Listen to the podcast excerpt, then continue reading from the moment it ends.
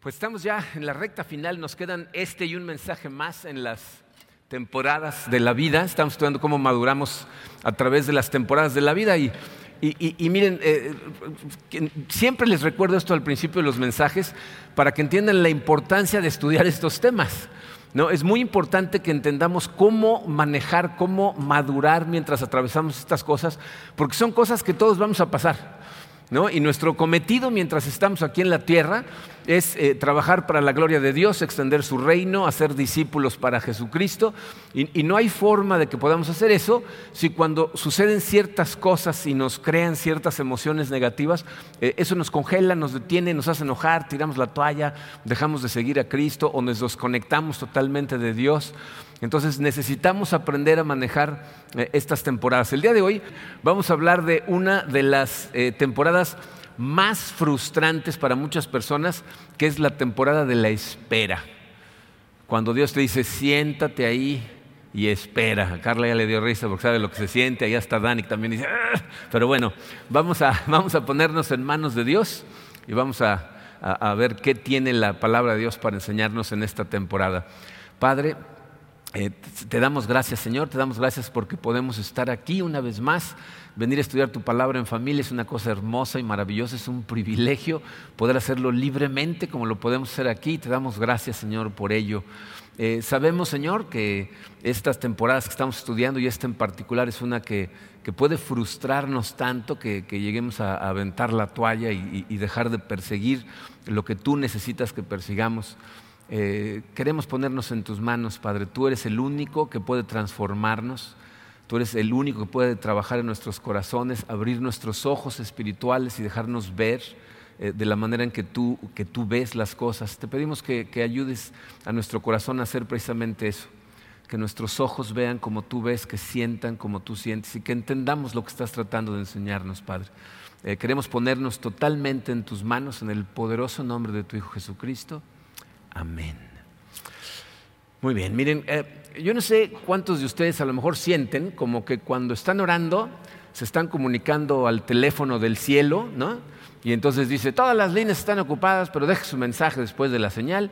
Y como que Dios no escucha sus mensajes, ¿no? O sea, de repente se sienten así, ¿no? Como que queremos que pase algo, ¿no? Todos hemos experimentado en algún momento el pedirle a Dios ciertas cosas y tener que esperar, ¿no? O sea, intentamos con nuestras fuerzas todo lo que podemos para, ir en la dirección que pensamos que nos está mandando y no funciona.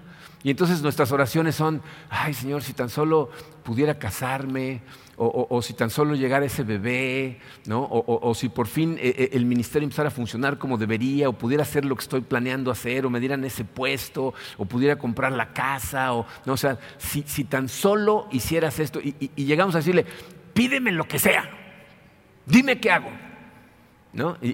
pero, pero, por favor dame esto, ¿no? Eh, el día de hoy vamos a hablar acerca de este tema precisamente, y quiero que entendamos, fíjense, para empezar, ¿por qué nos hace esperar? ¿Por, qué Dios nos hace esperar? Y en segunda, ¿cómo podemos madurar, o sea, crecer espiritualmente mientras estamos esperando? Entonces, número uno, Romano en su programa dice, ¿por qué nos hace esperar? Miren, yo creo que es una buena pregunta, ¿no? ¿Por qué nos hace esperar? O sea, si, Dios hizo el mundo en seis días, ¿por qué tengo que esperar seis meses por una chamba, ¿no? O seis años por un chamaco, ¿no? O sea, ¿por, qué si Él puede hacer las cosas de inmediato, nos hace esperar? Y miren, la respuesta es muy simple. Eh, nos hace esperar eh, por, lo que sucede dentro de nosotros cuando aprendemos a esperar. O sea, cuando nosotros aprendemos a esperar, cosas pasan en nuestro corazón. De hecho, la espera es una de sus herramientas más útiles para causar crecimiento. Eh, ¿Cómo sé eso? Pues la Biblia nos muestra una y otra y otra vez cómo Dios utiliza estas cosas para transformarnos. De hecho, fíjense, vamos a empezar por analizar esto. Este, tres cosas que hace la herramienta del espero en nuestra vida. Número uno, eh, esperar renueva mis fuerzas. Esperar renueva mis fuerzas. El profeta Isaías eh, nos dice en, su libro que Dios quiere darte un, tipo de fuerza diferente a través de la espera. Eh, fíjense lo que dice Isaías 40, 31. Dice, pero los que esperan en el Señor renovarán sus fuerzas se remontarán con alas como las águilas, correrán y no se cansarán, caminarán y no se fatigarán. Se dice, los que esperan en el Señor renovarán sus fuerzas. ¿Sientes a veces como que se te está acabando la gasolina espiritual? ¿No? Y, no me refiero a físicamente, sino de repente espiritualmente te, empieza a costar trabajo seguir adelante. esto es eh, como, la, gasolina de los coches. Eh, si ustedes alguna vez han visto carreras de autos, han visto que en las carreras los, autos de vez en cuando se tienen que detener en los pits, en los lugares en donde tienen que darle mantenimiento rápido al coche y recargan la gasolina y les cambian las llantas. ¿no? Entonces, imagínate un corredor que va en primer lugar en la carrera y de repente su equipo le hace una señal diciéndole en la siguiente vuelta detente. ¿No? Como que dices, no inventes, no, si voy re bien, ¿cómo voy a detener ahorita? ¿no? Pero ellos saben perfectamente que esas paradas no son retrasos, son importantísimas para ellos. De hecho, si, alguna vez han visto carreras, a lo mejor les ha tocado ver a corredores que cuando ya están en las últimas vueltas se rehusan a pararse en los pits para no perder la delantera o porque el que va en primero se detuvo en los pits y ellos se siguen y faltando como 300 metros para la meta se les acaba la gasolina y llegan y no cruzan y quedan descalificados porque no cruzan la meta. O sea, cuando Dios nos dice necesitas detenerte para recargar tus energías, son paradas necesarias. Detenernos y esperar, y esperar es una de las maneras en que Dios rellena nuestro tanque espiritual y todos lo necesitamos de vez en cuando. y fíjense en la imagen que nos pinta Isaías nos dice, los que esperan en el Señor, o sea, cuando Dios de repente te detiene por algo y tú te esperas, cuando termina esa espera, dice, te remontas con alas como un águila. ¿No? De repente ¿no? sales de esa espera y sales diferente, caminas o corres y no te fatigas. ¿No te gustaría? O sea, necesitas darte cuenta de que Dios no espera de nosotros que seamos el conejito de Energizer. ¿Han visto el comercial? Que sigue y sigue y sigue y sigue, ¿no? Eh, Dios no espera que seas la esposa Energizer, el cristiano Energizer, el trabajador Energizer. O sea que algunos de nosotros nos gustaría ser así, poder seguir todo el tiempo. ¿Saben por qué? Porque pensamos que significa tener más fe. Una vez una señora me dijo, el diablo no descansa. No, no y mire cómo terminó, señora. O sea, nosotros sí necesitamos de vez en cuando detenernos y permitirle a Dios recargar nuestro tanque espiritual. Entonces, eh, esos tiempos de espera Dios los usa para recargar nuestra batería. En segundo lugar, eh, para refinar nuestro carácter. Eh, si han venido siguiendo la serie ya se dieron cuenta que este es un tema común en estas temporadas. Dios utiliza estas temporadas para trabajar en tu carácter. Eh, Santiago capítulo 1, versículos 3 y 4, fíjense lo que dice. Dice, bien saben que cuando su fe es puesta a prueba, produce paciencia. Pero procuren que la paciencia complete su obra para que sean perfectos y cabales sin que les falte nada.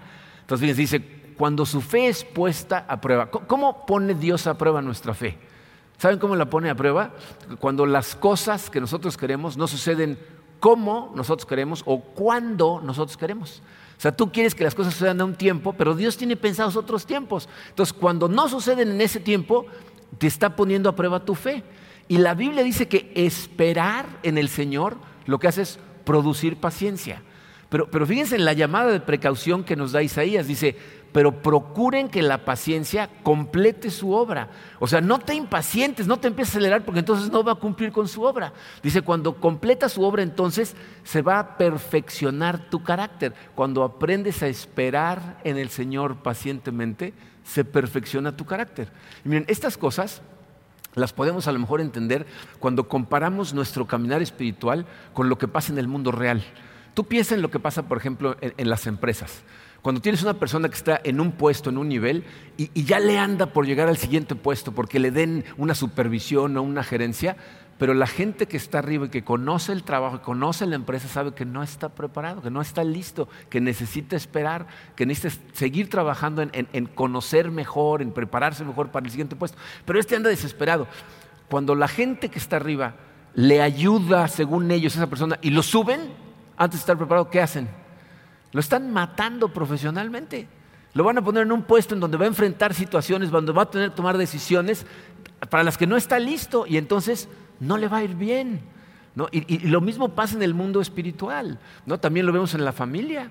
¿no? Los padres que no le enseñan a sus hijos el valor de las cosas, que les dan las cosas y nunca les cuesta nada, no entienden, O, les dan cosas que no tienen edad para tener porque no están maduros lo suficiente, los están echando a perder o, crecen sin carácter. Bien, eh, eh, el problema que tenemos es que vivimos en una sociedad en este momento que no sabe esperar. ¿no? O sea, nos han estado entrenando para que todo sea rápido, todo sea express ¿no? digo, fíjense, cuando yo aprendí computación, mi computadora tardaba en prender cuatro minutos. Hoy prendes una computadora y no prendías pateando, ¿no? O sea, quieres que prenda en tres segundos, ¿no? Eh, o sea, no tenemos paciencia para nada.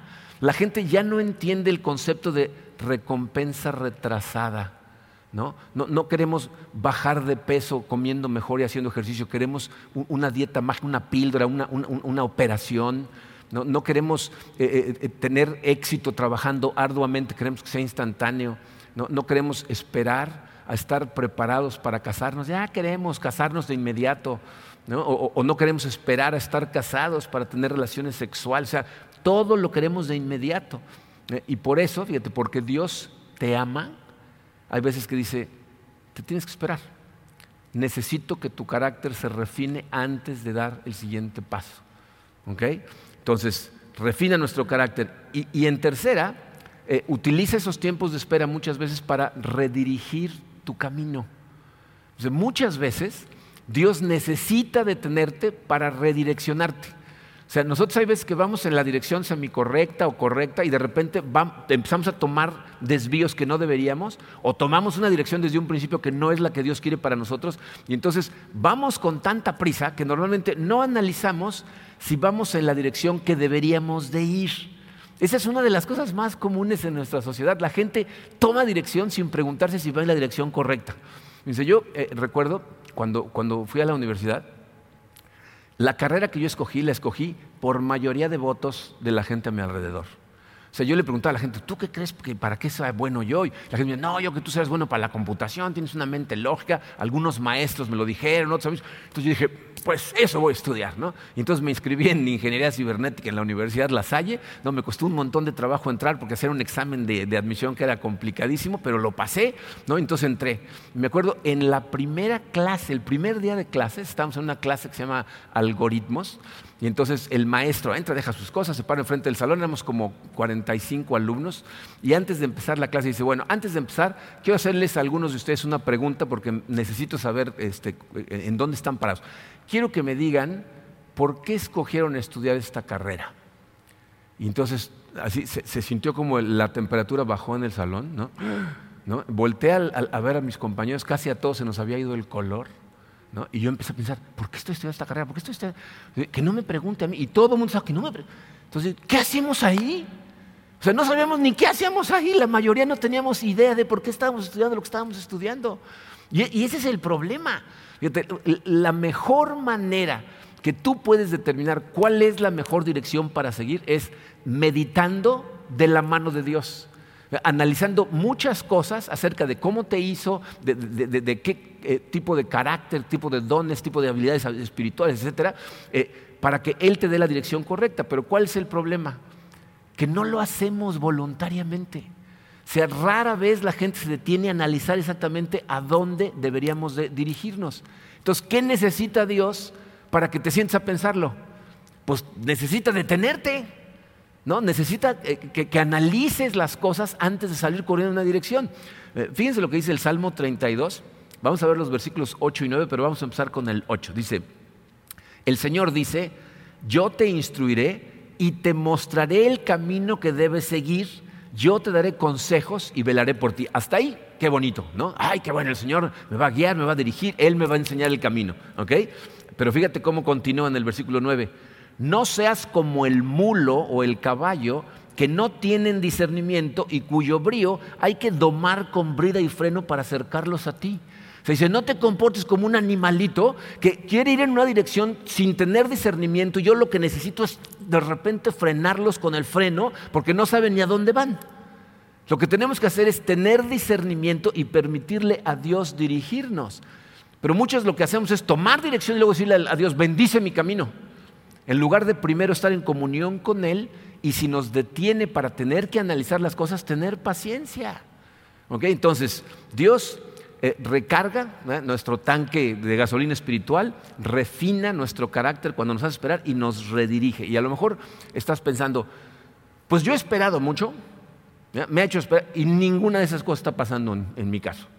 Yo no veo que ninguna de esas cosas estén sucediendo. Miren, eh, esto no se trata nada más de esperar. Sea, no es nada más el que espera.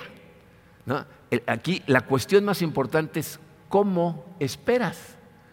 Porque si nada más fuera un, asunto de esperar, la gente más madura del país serían todos los que viven en la Ciudad de México y tienen que esperar en el tráfico horas todos los días, ¿no? serían madurísimos, esperan un montón, ¿no? pero no, entonces lo que necesitamos saber es cómo esperar para que esa espera eh, dé fruto. Entonces vamos a analizarlo. ¿Cómo madurar durante la etapa de la espera? ¿Cómo esperamos? Miren, la verdad yo estoy convencido que una persona no sabe cómo vivir la vida si no sabe esperar. Porque una gran parte de tu vida va a ser esperar. O sea, tu tiempo de espera a través de la vida va a ser altísimo. Y si tú en algún momento piensas que porque Dios te está haciendo esperar, no estás viviendo la vida, vas a desperdiciar montones de tiempo. O sea, necesitas aprovechar el tiempo mientras esperas. Entonces, ¿cómo, cómo maduramos en la etapa de la espera? Fíjense. En primer lugar, tienes que esperar en el Señor. Y a lo mejor dices, pues eso es obvio. Mira, cuando estás esperando, la pregunta es, ¿qué estás esperando? ¿Estás esperando en el Señor o estás esperando una respuesta? O sea, ¿estás esperando para que pase lo que tú quieres o estás esperando a que Dios actúe? Que Él tome acción, aunque no sea exactamente lo que tú quieras. Miren, esta es una lección muy importante, porque si todo lo que estás esperando es lo que tú quieres, Dios se convierte nada más en un medio para obtener las cosas. O sea, se convierte como en un mesero. ¿no? La, lámpara de Aladino, ¿no? que tú nada más vas a él para que te dé las cosas. Lo que realmente te importa son las cosas, no tu relación con Dios. Y entonces lo que vas a hacer es, vas a intentar por tus propias fuerzas hacer todo lo que puedas. Y cuando no funciona, vas a orar. Y le vas a decir, Señor, quiero esto. Y si no te da lo que quieres, lo que vas a pensar es, Dios no me escuchó. Dios, no me está pelando, no, no contesta sus mensajes, ¿no? Miren, la verdad es que la Biblia nos dice que tenemos un Dios que siempre actúa, siempre. Aunque tú no te des cuenta, fíjense, Isaías capítulo 64, versículo 4 dice, desde el principio del mundo, ningún oído ha escuchado, ni ojo ha visto a un Dios como tú, quien actúa a favor de los que esperan en Él. O sea, Dios siempre está actuando. A lo mejor tú no te das cuenta mientras estás esperando, pero Dios mientras estás esperando está trabajando. Tenemos un Dios que nos ama, que nos cuida, que se preocupa por nosotros y, que por eso a veces nos hace esperar.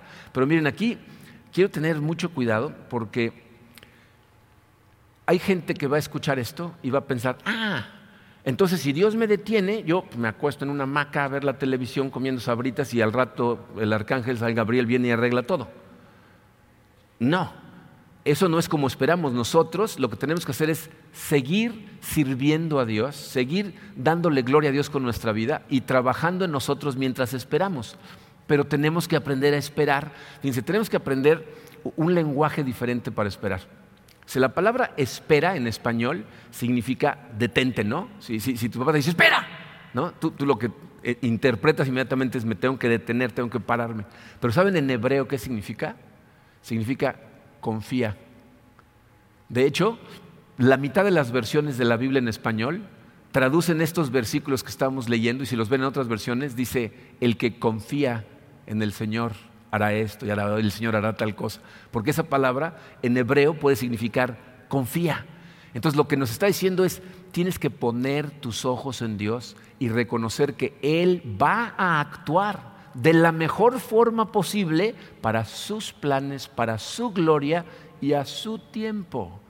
Pero tienes que confiar. el Salmo 37, 34 dice, pero tú espera en el Señor y vive según su voluntad. Dice, ahí hay otra directriz de cómo vives mientras esperas. Dice, tú espera en el Señor, pero vive de acuerdo a su voluntad y Él te exaltará para que heredes la tierra.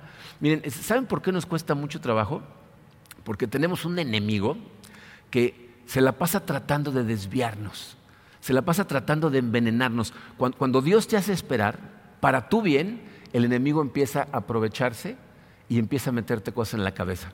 Cuando esperamos es muy común que veas a otras personas que no están haciendo ningún esfuerzo por vivir su vida para la gloria de Dios, no están ni en comunión con Dios, a lo mejor ni creen en Dios, pero parece que les va re bien parece que están prosperando, ¿no? Parece que están muy felices y entonces a lo mejor eres un soltero que está esperando por casarse y Dios te dice que tú debes de mantenerte célibe hasta el matrimonio, pero estás viendo a otros solteros que andan cambiando de pareja como de calcetines o bueno, en esta cultura de guaraches, ¿no? Porque calcetines no todos usan, pero ¿no? y, y los ves y parece como que están disfrutando mucho de la vida o, estás teniendo situaciones en tu matrimonio y estás viendo a otras personas casadas que están buscando confort en los lugares equivocados.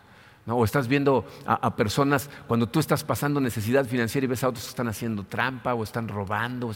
y entonces empieza a pensar, a, lo mejor si a estos les funciona y se ven tan bien, ¿por qué no intentarlo? Y el enemigo te empieza a meter cosas en la cabeza.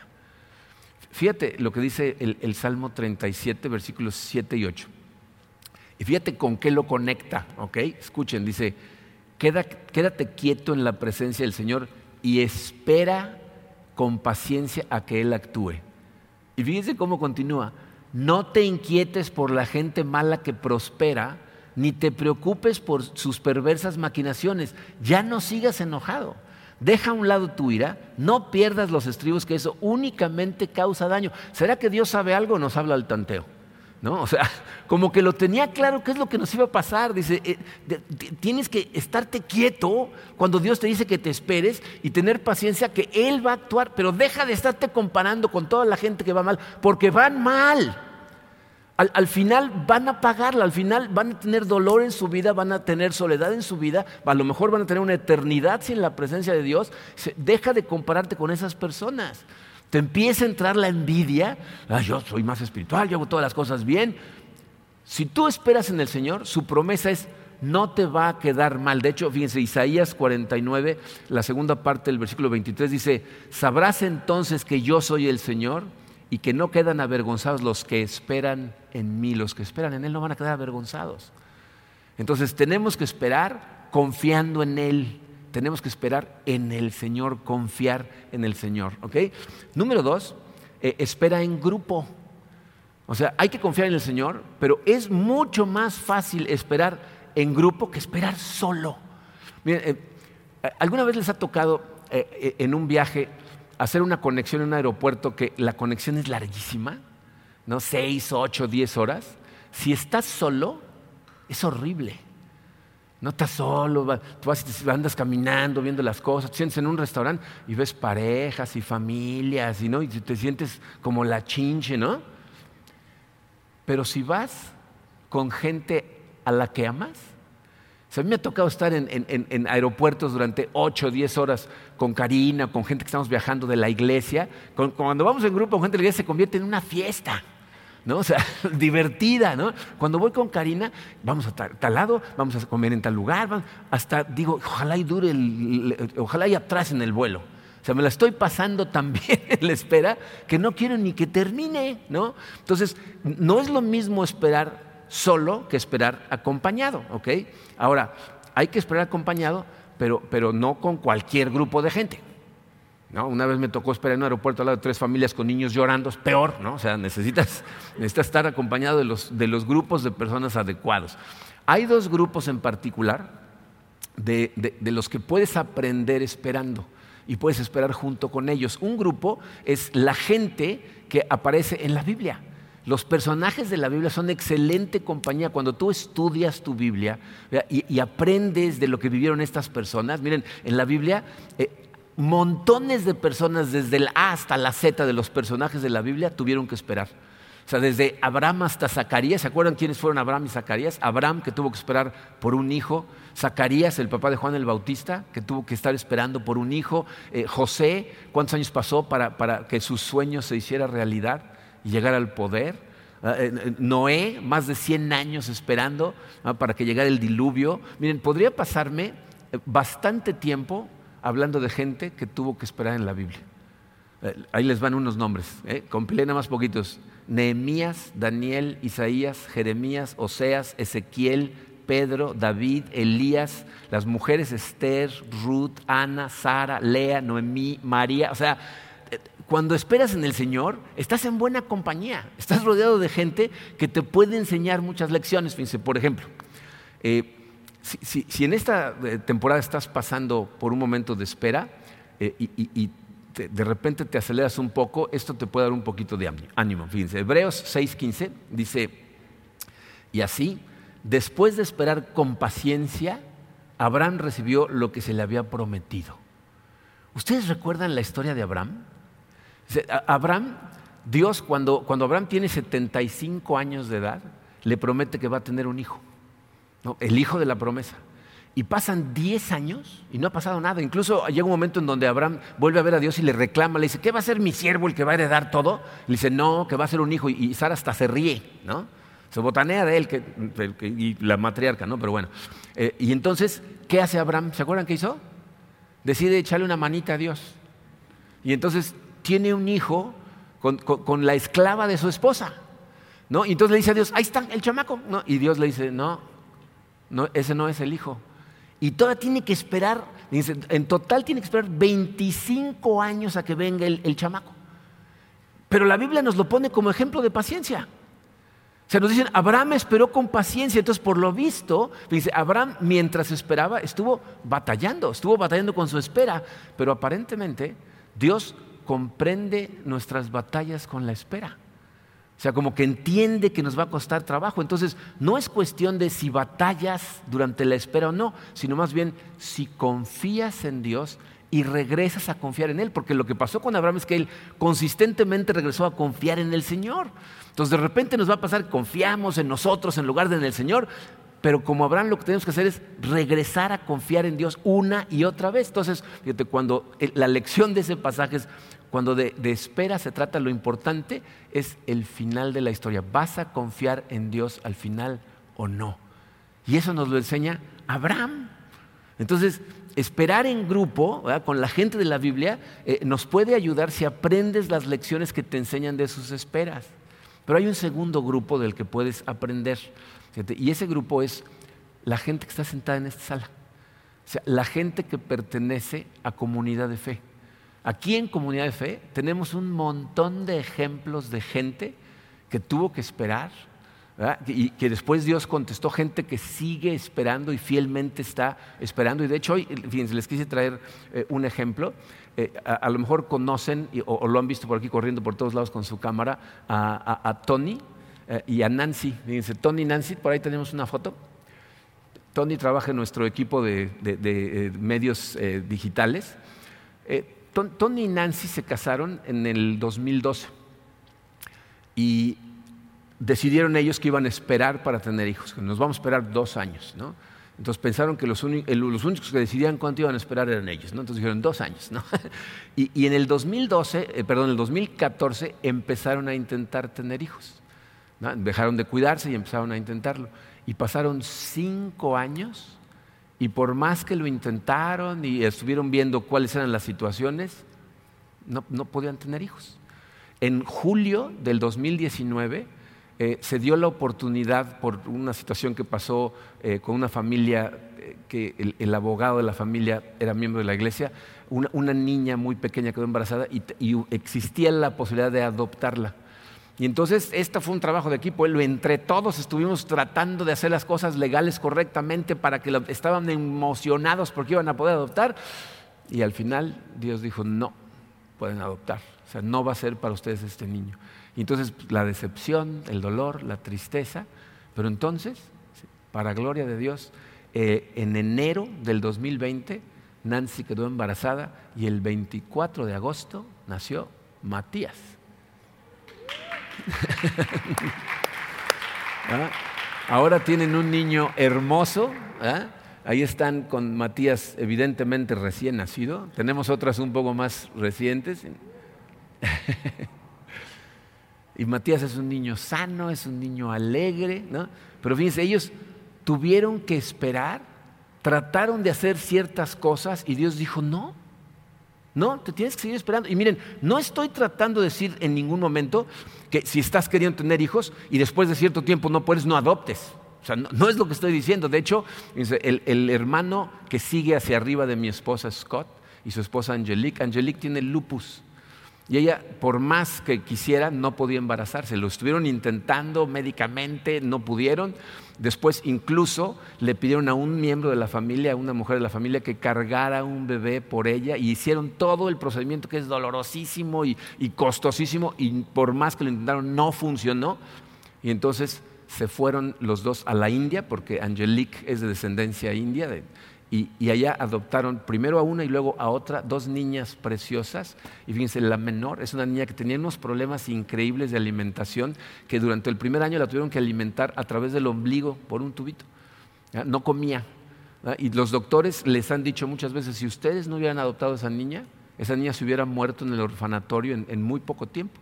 Entonces ellos querían tener un hijo y Dios dijo no, quisieron que alguien les ayudara a tenerlo y Dios dijo no, dijo tengo planeado que le salven la vida a una niña que van a adoptar y fueron y la adoptaron y tienen dos niñas sanas, ya más grandes, o sea, no sabemos qué es lo que Dios va a hacer, pero tienes que estar abierto a que Dios bloquee tus planes y te pida que esperes y tienes que confiar en Él.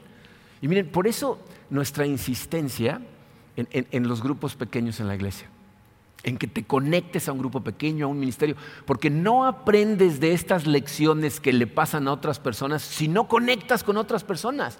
Y más ahorita que estamos en medio de la pandemia, necesitamos unos de otros, necesitamos conectar y necesitamos aprender a esperar en el Señor y evidentemente es más fácil en grupo. Entonces, si no estás conectado, conéctate. Es importantísimo que lo hagas, ¿ok? Bueno, y un último punto, número tres, recuerda, Dios espera por ti. O sea, Dios también está esperando por ti. En la segunda carta del apóstol Pedro, capítulo 3, versículo 9, dice, no es que el Señor se tarde en cumplir su promesa, como algunos suponen, sino que tiene paciencia con ustedes, pues no quiere que nadie muera, sino que todos se vuelvan a Dios. O sea, cuando estés en momentos de espera, una de las cosas que más te puede ayudar es recordar esto. Dios es paciente conmigo. Dios me está esperando. ¿Por qué me está esperando? Porque está trabajando en mi corazón. De hecho, esta es una de las cosas eh, eh, más interesantes que puedes ver a, través de estas cosas que estamos estudiando. Muchas veces tú piensas que estás esperando a Dios, pero Dios te está esperando a ti. Te está esperando que continúes en tu crecimiento espiritual.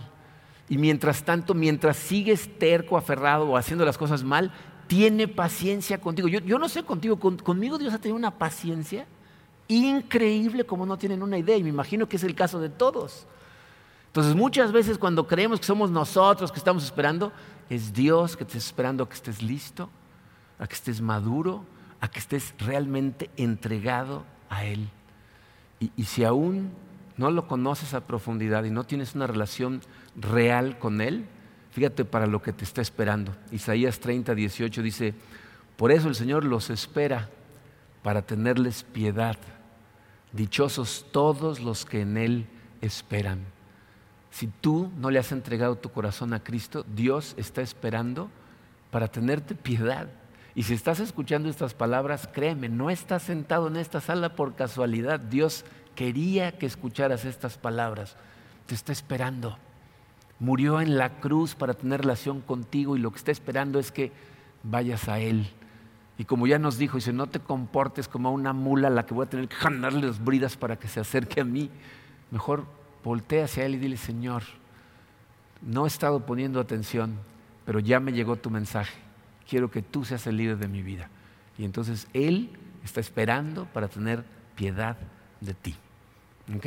Entonces, mientras esperamos, él está esperando por nosotros para que nos entreguemos a Él. Vamos a orar. Padre, eh, eh, te damos tantas gracias, Señor, por tu palabra, por tantas cosas que aprendemos, eh, que la verdad es que nos las dices de forma tan clara en tu palabra y lo que pasa es que en los momentos en que estamos frustrados porque queremos que las cosas pasen como nosotros queremos y cuando nosotros queremos, eh, se nos olvida toda esta verdad que tú ya nos has enseñado más de una vez. Eh, queremos pedirte, Señor, eh, que nos ayudes con, esta temporada, que realmente trabajes en nuestros corazones, que nos recuerdes que es por amor que nos haces esperar que realmente tienes planes para nosotros mientras estamos esperando, que no es un desperdicio de tiempo, sino una inversión de tiempo, que muchas veces realmente necesitamos recargar nuestra gasolina, necesitamos que nuestro carácter vaya siendo refinado cada vez más y sobre todo eh, necesitamos, Señor, estar convencidos que la dirección que estamos siguiendo es la que debemos de estar siguiendo. Entonces, ayúdanos, Padre. Eh, abrimos nuestro corazón a ti, te pedimos que seas tú el rey de nuestra vida y, que nos ayudes a poner atención a ti para escuchar esa dirección que tú tienes para cada uno de nosotros. Te amamos, Padre, y te pedimos todas estas cosas en el poderoso nombre de tu Hijo Jesucristo. Amén.